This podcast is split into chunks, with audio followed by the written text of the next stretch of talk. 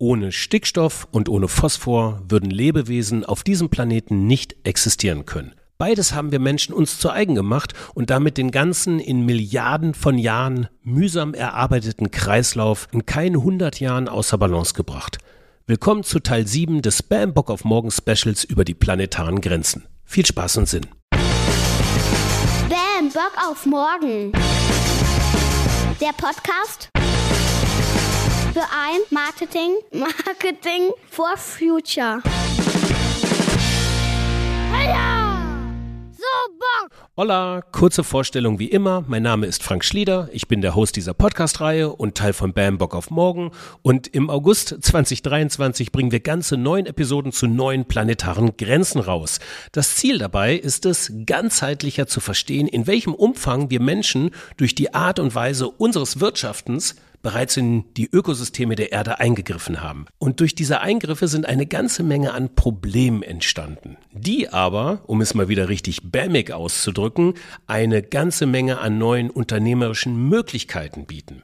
Also, Heute die planetare Grenze Stoffkreisläufe und unser wissenschaftlicher Experte am Mikrofon ist Professor Dr. Harald Grete über Stickstoff, über Phosphor, über Landwirtschaft, Ernährung, Kommunikation und Komplexität. Eine ziemlich kurzweilige Episode ist es geworden, wie ich finde. Let's go! Bam, Bock auf morgen. Ja, planetare Grenze Stoffkreisläufe ist heute unser Thema und ich befürchte fast, das wird wieder nicht vergnügungssteuerpflichtig werden. Und mehr dazu kann mir heute unser Experte am Mikrofon sagen. Ich begrüße Professor Dr. Harald Grete. Harald, ich grüße dich. Hallo, Frank. Wie ich's mit jeder Wissenschaftlerin, mit jedem Wissenschaftler mache. Eine kurze Vorstellung. Ähm, wo forschst du? Was forschst du? Ich bin Agrarökonom. Äh, Das sind Agrarwissenschaftler, die sich dann im Studium spezialisiert haben. Wir machen am Anfang machen wir alles. Äh, Pflanzenproduktion, Tierproduktion, naturwissenschaftliche Grundlagen und dann Wirtschafts- und Sozialwissenschaften. Und dann spezialisiert man sich im zweiten Teil seines Studiums äh, auf einen dieser Bereiche. Das habe ich mit Ökonomie gemacht.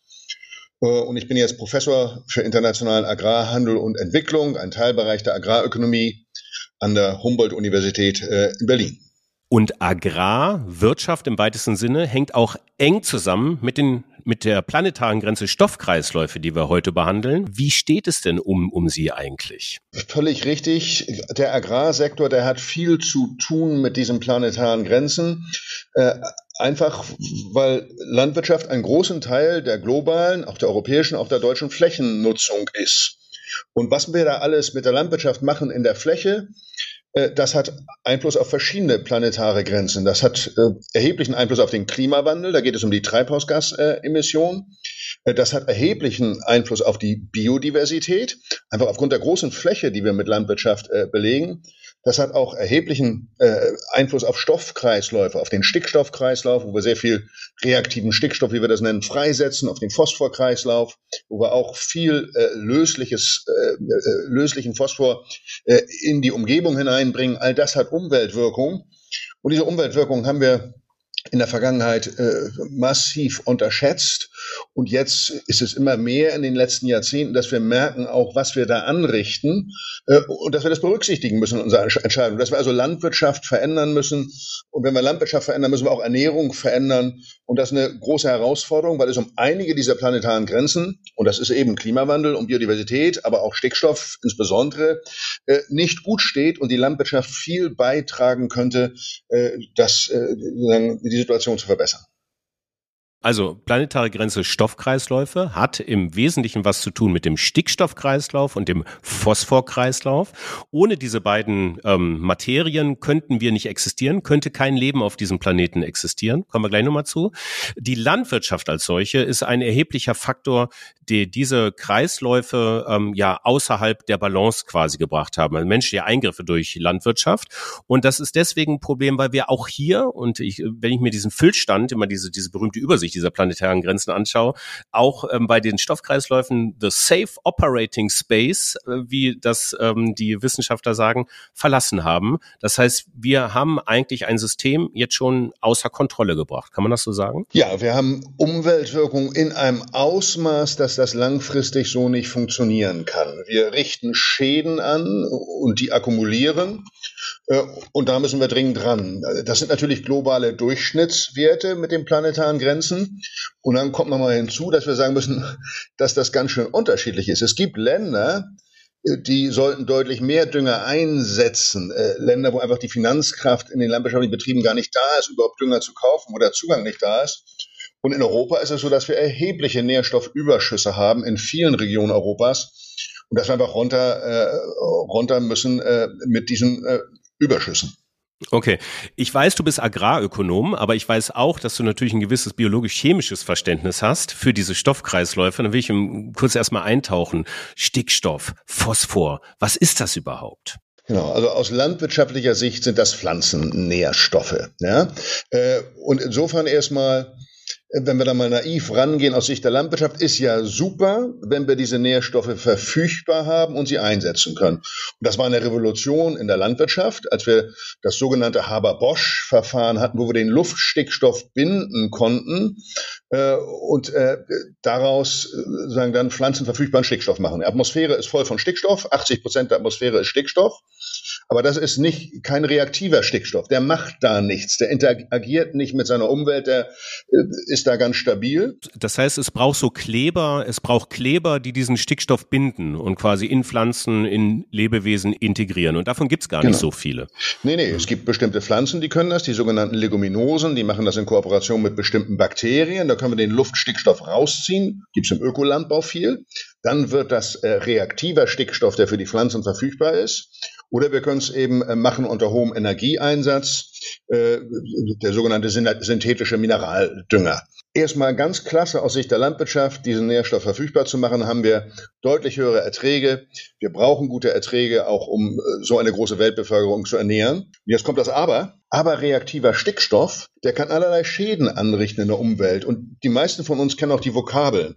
Ja, da geht's, wenn es ins, wenn's ins Wasser hineingeht, dann ist das Nitrat. Dann sprechen wir über die Nitratbelastung des Grundwassers, die Wasserwerke, die das da wieder rausholen müssen, die Eutrophierung von Gewässern, von äh, Binnengewässern, von Meeresgewässern. Wenn das in die Luft geht, dann haben wir da den äh, Ammoniak, äh, der wiederum äh, sich verbindet mit anderen Partikeln, sodass wir Feinstaubbelastung haben. Äh, teilweise geht das auch in die Atmosphäre, aber nicht als äh, stabiler elementarischer Stickstoff, sondern als Lachgas, N2O, ein hochwirksames Klimagas. Und das ist jetzt das Problem, dass wir sozusagen mehr Stickstoff in das System Landwirtschaft hineinhauen, als wir dann mit den Pflanzen wieder entziehen und dann aufessen sozusagen, sondern wir hauen so viel in das System rein, insbesondere in besonders tierdichten Regionen, dass das rausgeht in die Umweltmedien, in die Luft, ins Wasser. Die sogenannten Stickstoffüberschüsse, die sind viel zu hoch in großen Teilen der Europäischen Union, äh, auch in Deutschland. Und die müssen wir äh, runterkriegen. Das ist beim Stickstoff das Problem, dass wir die tolle technologische Möglichkeit haben, das rauszuziehen aus der Atmosphäre, das aber sehr stark übertrieben haben und viel zu wenig darauf geachtet haben, äh, dass, äh, dass wir das beschränken, dass das in die Umweltmedien hineingeht. Okay, also Stickstoff wurde jetzt in so einem erheblichen Umfang gebunden, dass ähm, Auslass, also andere Derivate, die dadurch dann entstehen, wie mhm. Lachgas oder auch Nitrat, das ist das mhm. eigentliche Problem, ist nicht ja. die Stickstoffbindung, sondern das, was wir dann, was dann da als Abfallprodukte quasi dann da rauskommen. Und Nitrat ja.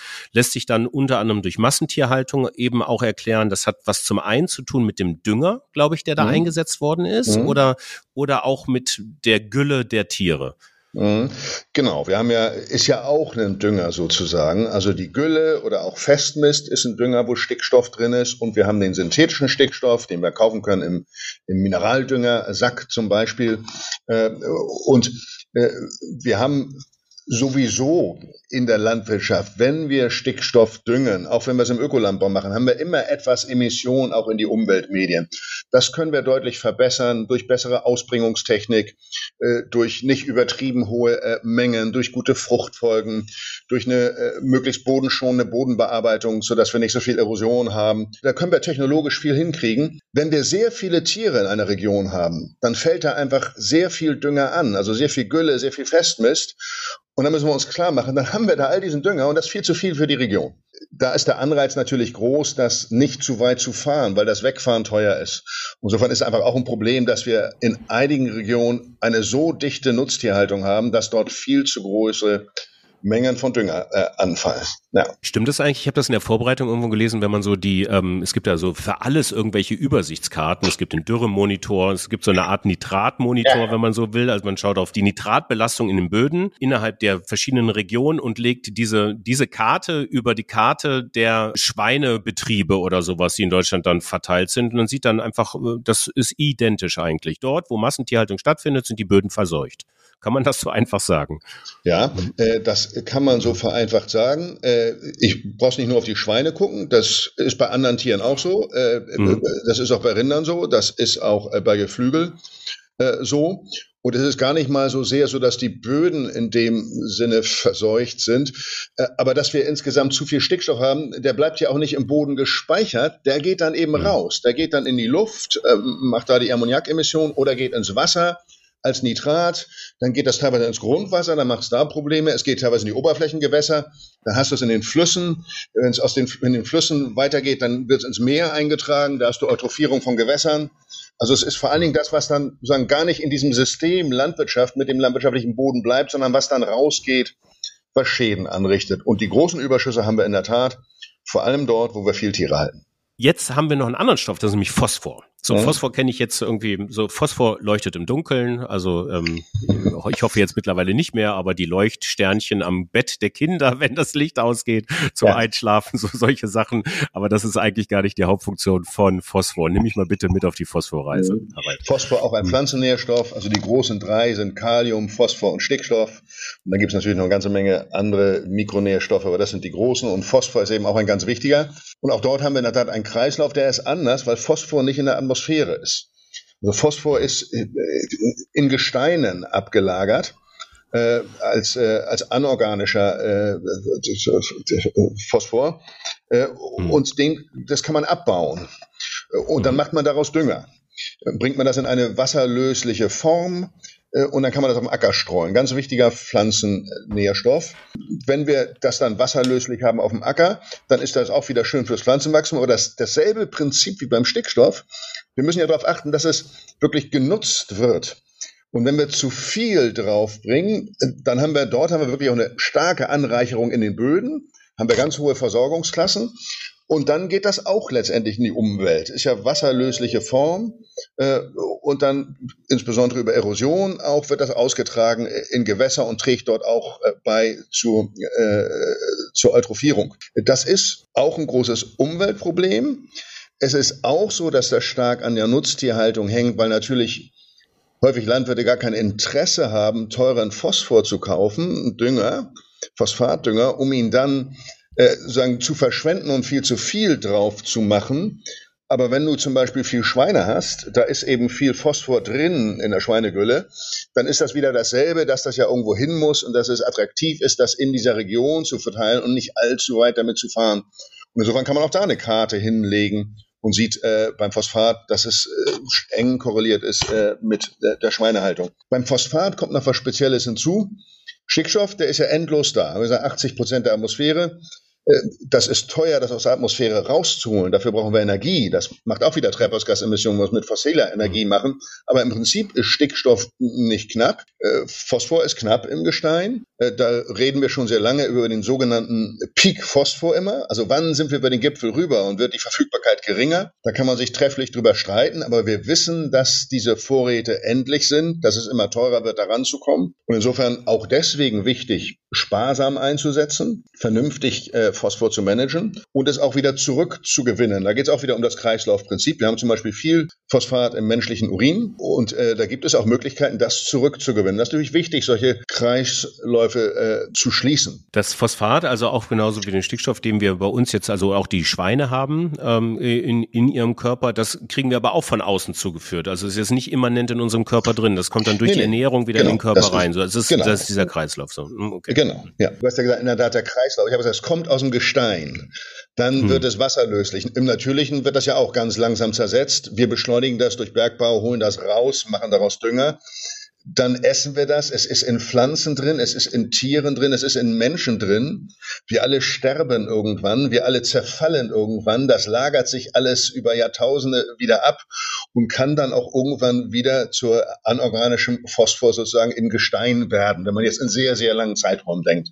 Das ist sozusagen der Kreislauf. Ja wir haben eben jetzt sehr viel in dieser löslichen Phase, was teilweise auch stark in die Umwelt reingeht und dort Schäden verursacht. Mhm. Für mich entwickelt sich da gerade so ein kleiner Trade-off äh, im Kopf. Zum einen haben wir ähm, äh, viel zu viel Landwirtschaft, also in, in der bisherigen Form, also in Form von äh, Fleischwirtschaft. Jetzt können wir alle sagen, wir essen weniger Fleisch oder so und dann ist halt alles gut. Aber auf der anderen Seite werden wir auch immer mehr Menschen. Also wenn ich mir die UN-Prognosen anschaue, für Ende des Jahrhunderts liegen wir dann, es gibt so einen Korridor zwischen 10 Milliarden so ungefähr zwischen neun und elf Milliarden. Also es sind also nochmal äh, zwei bis drei Milliarden mehr, als wir jetzt haben. Auch die wollen ernährt werden. Das heißt, wir müssen nach wie vor ein leistungsfähiges System der Landwirtschaft haben, was Stoffkreisläufe eben aber auch berücksichtigt. Wie geht das? Mhm. Äh, völlig richtig. Und erstmal vorweg, und das geht. Das ist vielleicht erstmal die wichtigste Botschaft sagen, und das können wir hinkriegen, wenn wir das wollen. Und ich fange mal äh, mit dem wichtigsten Punkt an, weil das sehr vieles nach sich zieht. Und du hattest ihn schon genannt. Wir müssen weniger tierische Produkte konsumieren.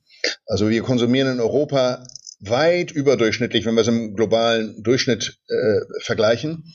Also wenn du mal im äthiopischen Hochland unterwegs bist und dort einen armen dörflichen Haushalt fragst, wie oft Fleisch gegessen wird, dann kann man das an einer allerhöchstens zwei Händen abzählen. Das ist nämlich zu Hochzeiten, zu Geburten, äh, zu Begräbnissen, dass man sich das leisten kann, sozusagen ein Tier zu schlachten. Äh, und bei uns ist das eben sehr viel und in anderen Industrieländern ist das auch sehr viel. Und das, was wir machen, das kann man global gar nicht kopieren, äh, weil wir die Flächen gar nicht haben. Weil wenn wir diese ganzen Kalorien erst durch den Tiermagen hindurch jagen, dann verbrauchen wir viel mehr Agrarflächen. Und dazu kommt noch, dass die Tiere, eben die Wiederkäuer, die Rinder, aber auch Schafe und Ziegen, Methanemissionen verursachen, also starke Klimabelastung. Also die erste Herausforderung ist mal deutlich weniger tierische Produkte konsumieren. Äh, und das ist eine Gratwanderung jetzt. Man kann natürlich, und das ist eine respektable individuelle Entscheidung, sagen, gar keine Tiere. Ich bin vegan. Äh, würde ich aber sagen, da geht es als gesamte Gesellschaft gar nicht drum. Äh, man braucht die tierischen Produkte nicht verteufeln. Das sind ja gute Nahrungsmittel. Äh, das sind individuelle Entscheidungen, ob man sagt, ja, ich esse Tiere, ich esse Produkte von Tieren oder ob man das nicht möchte. Aber es muss eben weniger werden. Und wenn wir weniger Tiere äh, konsumieren, weniger tierische Produkte, dann haben wir viel Spielraum bei den Flächen. Dann haben wir mehr Flächen äh, wo wir uns konzentrieren können auf Kohlenstoffbindung, äh, um Biomasse anzubauen, die wir dann in die Bioökonomie geben können. Wir haben mehr Fläche, wo wir der Biodiversität mehr Vorrang einräumen können. Wir können unsere Moorstandorte, immerhin sieben Prozent der landwirtschaftlichen Fläche in Deutschland, die können wir wieder vernässen, sodass der Kohlenstoff, der in diesen Moorkörpern äh, gespeichert ist, äh, nicht mehr in die Atmosphäre geht. Äh, all das kriegen wir hin wenn wir weniger tierische Produkte äh, konsumieren, weil wir dadurch Spielraum kriegen in unserer Flächenverwendung. Und gleichzeitig ist es auch wichtig, eben dann die, die Landwirtschaft in der Fläche gut zu gestalten. Ähm, und da äh, haben wir heute schon viele Anreize auch für mehr Biodiversität, für einen geringeren synthetischen Pflanzenschutz, äh, für einen geringeren, äh, für eine geringere Düngung. Aber das muss man auch deutlich ausbauen, dass wir mehr Anreize schaffen, dass wir Landwirtschaft so gestalten, dass sie nachhaltig ist und dass wir auch in Europa unserer Verantwortung gerecht werden. Wir sind reiche Länder hier äh, und wir sollten unsere Ernährungssysteme so gestalten, dass man auch guten Gewissens sagen kann, und das könnten andere Länder auch kopieren. Äh, und nicht so wie heute, äh, dass wir sagen, wir essen so, dass wir sagen müssen, um Gottes Willen, möge der Rest der Welt es nicht auch tun, weil es wird nicht funktionieren. Das ist einfach keine äh, auch moralisch keine gute Haltung sozusagen, äh, so zu leben, äh, dass man das andere das gar nicht könnte. Okay, das habe ich jetzt verstanden. Hm, ich möchte mit dir mal als nächstes in diese in diese in diese Transformationsgeschichte reingehen. Also mhm. ähm, jetzt ist das Problem erkannt, Problem verstanden, aber wir haben natürlich ähm, äh, Strukturen, die es gar nicht so einfach ermöglichen, dieses System schnell zu ändern. Wenn du dich jetzt entscheiden könntest, dir mit einem Schlag auf den Solarplexus, ja, also die größtmögliche Wirkung zu erzielen, ähm, welcher Bereich wäre das? Wo wo müsste man, ist jetzt ein bisschen martialisch, ne, aber wo müsste man drauf draufhauen, damit das System so richtig ins Rollen gilt. Mhm. Ja, ich würde in der Tat die deutliche Verringerung des Konsums tierischer Produkte äh, nennen. Und das ist auch, du hast das ja richtig beschrieben, gesellschaftlich ein dickes Brett wir neigen dazu, bei der Ernährung das immer gleich zum Kulturkampf zu machen. Also mhm. wenn du zum Beispiel sagst, Mann, wir könnten in der öffentlichen Gemeinschaftsverpflegung vielleicht etwas mehr vegetarische Ange äh, Gerichte anbieten, dann würde ich vielleicht schreien, äh, das doch, willst du die Ernährungsdiktatur, Frank? Äh, bist du etwa Meine ein Kommunist Freiheit. oder was? Meine ja. individuelle Freiheit willst du beschränken? Ich lasse mir meine Currywurst nicht nehmen. Und man sagen will, schade eigentlich, das machen wir doch anderswo im Leben auch nicht. Also äh, wenn du deinem Nachbarn erzählst, dass du dich in deiner individuellen Freiheit beeinträchtigt fühlst, weil du nicht mit 100 Stundenkilometern durch die Nebenstraßen deiner deine, deines Wohnviertels äh, brettern darfst, äh, der wird dich für lächerlich erklären. Natürlich müssen wir darauf achten, dass wir das individuelle Verhalten auch äh, so teilweise beschränken, teilweise an, mit Anreizen versehen, dass es anderen nicht zu sehr schadet. Das machen wir überall. Und bei der Ernährung ist das in Deutschland so ein bisschen so ein Tabu. Und das wäre gut, wenn wir aus der Polarisierung rauskommen. Ja, tierische Produkte sind in Ordnung, die sind, sind gute Lebensmittel, aber wir müssen aus den Mengen raus und da sollten wir mal pragmatisch mit umgehen. Da braucht man keine Currywurst verbieten, äh, aber man kann über Sachen nachdenken, wie Umgestaltung der öffentlichen Gemeinschaftsverpflegung, tierische Produkte teurer machen, zum Beispiel bei einer Umsatzsteuerreform und so weiter. Gibt es viele, viele Möglichkeiten, wissenschaftlich alles ausgearbeitet.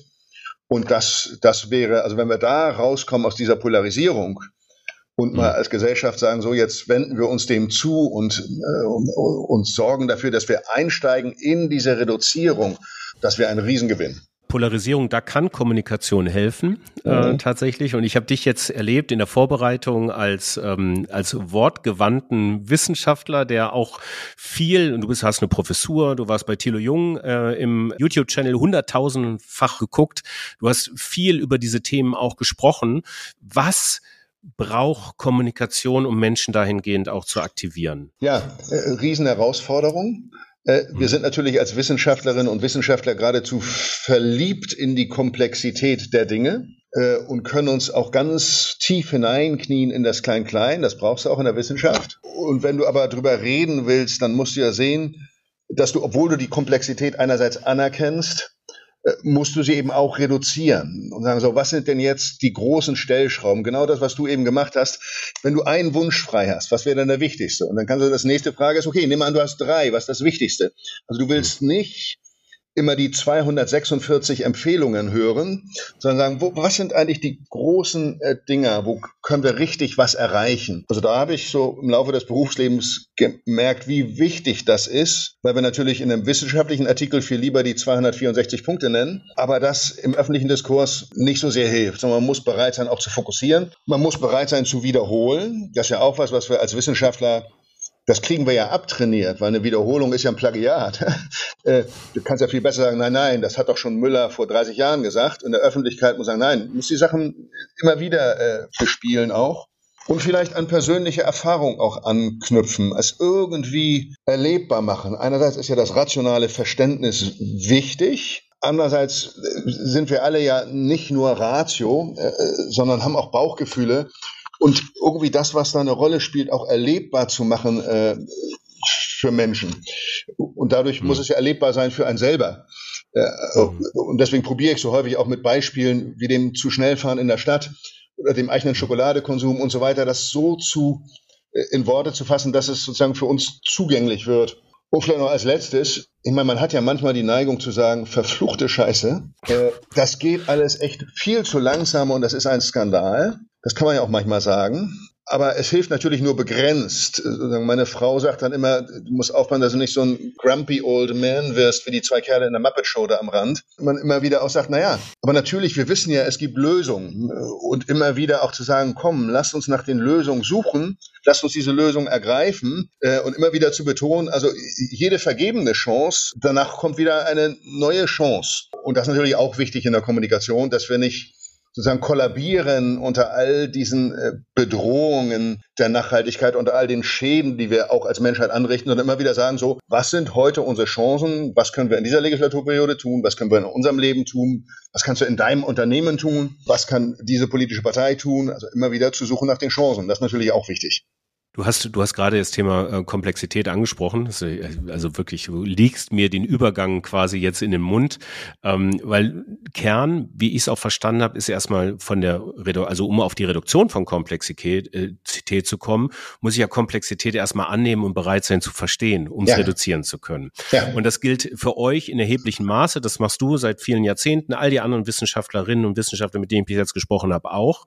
Ähm, aber was kann ich davon lernen? Was können wir HörerInnen jetzt zum Beispiel Beispiel davon lernen. Das bringt mich zu der Frage, ähm, wie ähm, gehst du an komplexe Fragestellungen ran? Mhm. Also auch da wieder so zwei, drei Punkte, die ich vielleicht mitnehmen kann, wenn ich vor einer komplexen Fragestellung stehe. Mhm. Genauso wie du sagst, erstmal anerkennen, dass das Leben und die Welt komplex sind. Es nicht wegwischen wollen. Und da ist ja die Frage, wie mache ich denn das konkret? Und da gilt, glaube ich, für uns alle im täglichen Leben, aber auch für mich als Wissenschaftler, verschiedene Perspektiven auch bereit sein, mal einzunehmen und das Problem von verschiedenen Seiten zu beleuchten. In der Wissenschaft ist da ganz wichtig die sogenannte Interdisziplinarität. Also ich kann nicht nur als Ökonom auf Ernährung gucken. Da ist es gut, wenn ich vielleicht auch eine Ernährungspsychologin dabei habe, äh, einen äh, Soziologen, äh, vielleicht eine Ernährungsmedizinerin und so weiter und so fort. Es gibt ja immer verschiedene fachliche Zugänge. Muss man vielleicht auch Gedanken machen, wen ich noch aus der Stakeholder-Landschaft brauche. Denn wenn ich wirklich was verändern will, reicht es ja nicht zu sagen, das ist das, was die Wissenschaft vorschlägt, sondern ich muss ja irgendwie andocken an politische Prozesse, an die Möglichkeit, etwas in Parteiprogrammen zu verankern. Das nennen wir dann Transdisziplinarität, also raus aus unseren Elfenbeintürmen und mit anderen gesellschaftlichen Akteuren im Dialog sein und gemeinsam auch nach Lösungen äh, äh suchen. Also das, das wären so äh, Bausteine, um diese Komplexität erstmal anzuerkennen, sie zu erfassen und dann eben doch wieder zu reduzieren. Also wenn wir das jetzt alles sehen, was sind dann eigentlich robuste Handlungsempfehlungen? Wo machen wir mit sehr großer Wahrscheinlichkeit nichts falsch und vieles richtig, wie eben bei weniger Konsum tierischer Produkte? Und vielleicht noch dazu, und das schließt auch wieder an an das tägliche Leben. Wir leben in einer äh, Mediendemokratie, wie man so schön sagt. Und viele dieser Medien sind sehr schnelllebig. Und äh, Plattformen wie, wie die, die früher Twitter hieß, die neigen natürlich dazu, äh, den markigen Spruch auch zu honorieren. Aber der zu markige Spruch, äh, der verringert vielleicht die Komplexität zu stark. Also sozusagen mein Appell, haut euch nicht zu schnell die Köpfe ein, sondern probiert erstmal auch die anderen Perspektiven zu verstehen und dann auch Kompromisse und Konsense zu finden, weil das kann man auch wissenschaftlich zeigen. Wenn Menschen, die meistens guten Willens sind, sich unterhalten und gemeinsam ihre Perspektiven äh, verstehen, dann ist es leichter, gute Lösungen äh, zu finden. Und das brauchen wir in einer Demokratie, denn wir brauchen immer auch Mehrheiten für Lösungen. So kommen wir aus wissenschaftlicher Perspektive zum, vom Thema Komplexitätsreduktion zum Thema Empathie. Eine ganz starke menschliche Eigenschaft, die wir wieder viel mehr hervorheben sollten. Ja. Das war Professor Dr. Harald Grete. Ich bedanke mich sehr herzlich für deine Zeit. Vielen Dank, Frank. Hat Spaß gemacht. Alles Gute für deinen Podcast. Dankeschön. Ja, dann verbleibt mir noch der Hinweis auf unsere vorletzte planetare Grenze, die wir in der nächsten Episode behandeln. Da geht es um den Schutz der Biosphäre, also im weitesten Sinne um Biodiversität. Und wir versuchen auch hier dieses Thema vielleicht von einer leicht anderen Richtung mal anzufliegen, die man so nicht in der öffentlichen Wahrnehmung rund um Artensterben, die Bienen und so weiter gehört hat. Äh, freut euch drauf. Ich tue es hier auf jeden Fall. Und ähm, bis dahin euch eine schöne Woche. Alles Gute. Ciao. Auf Wiedersehen.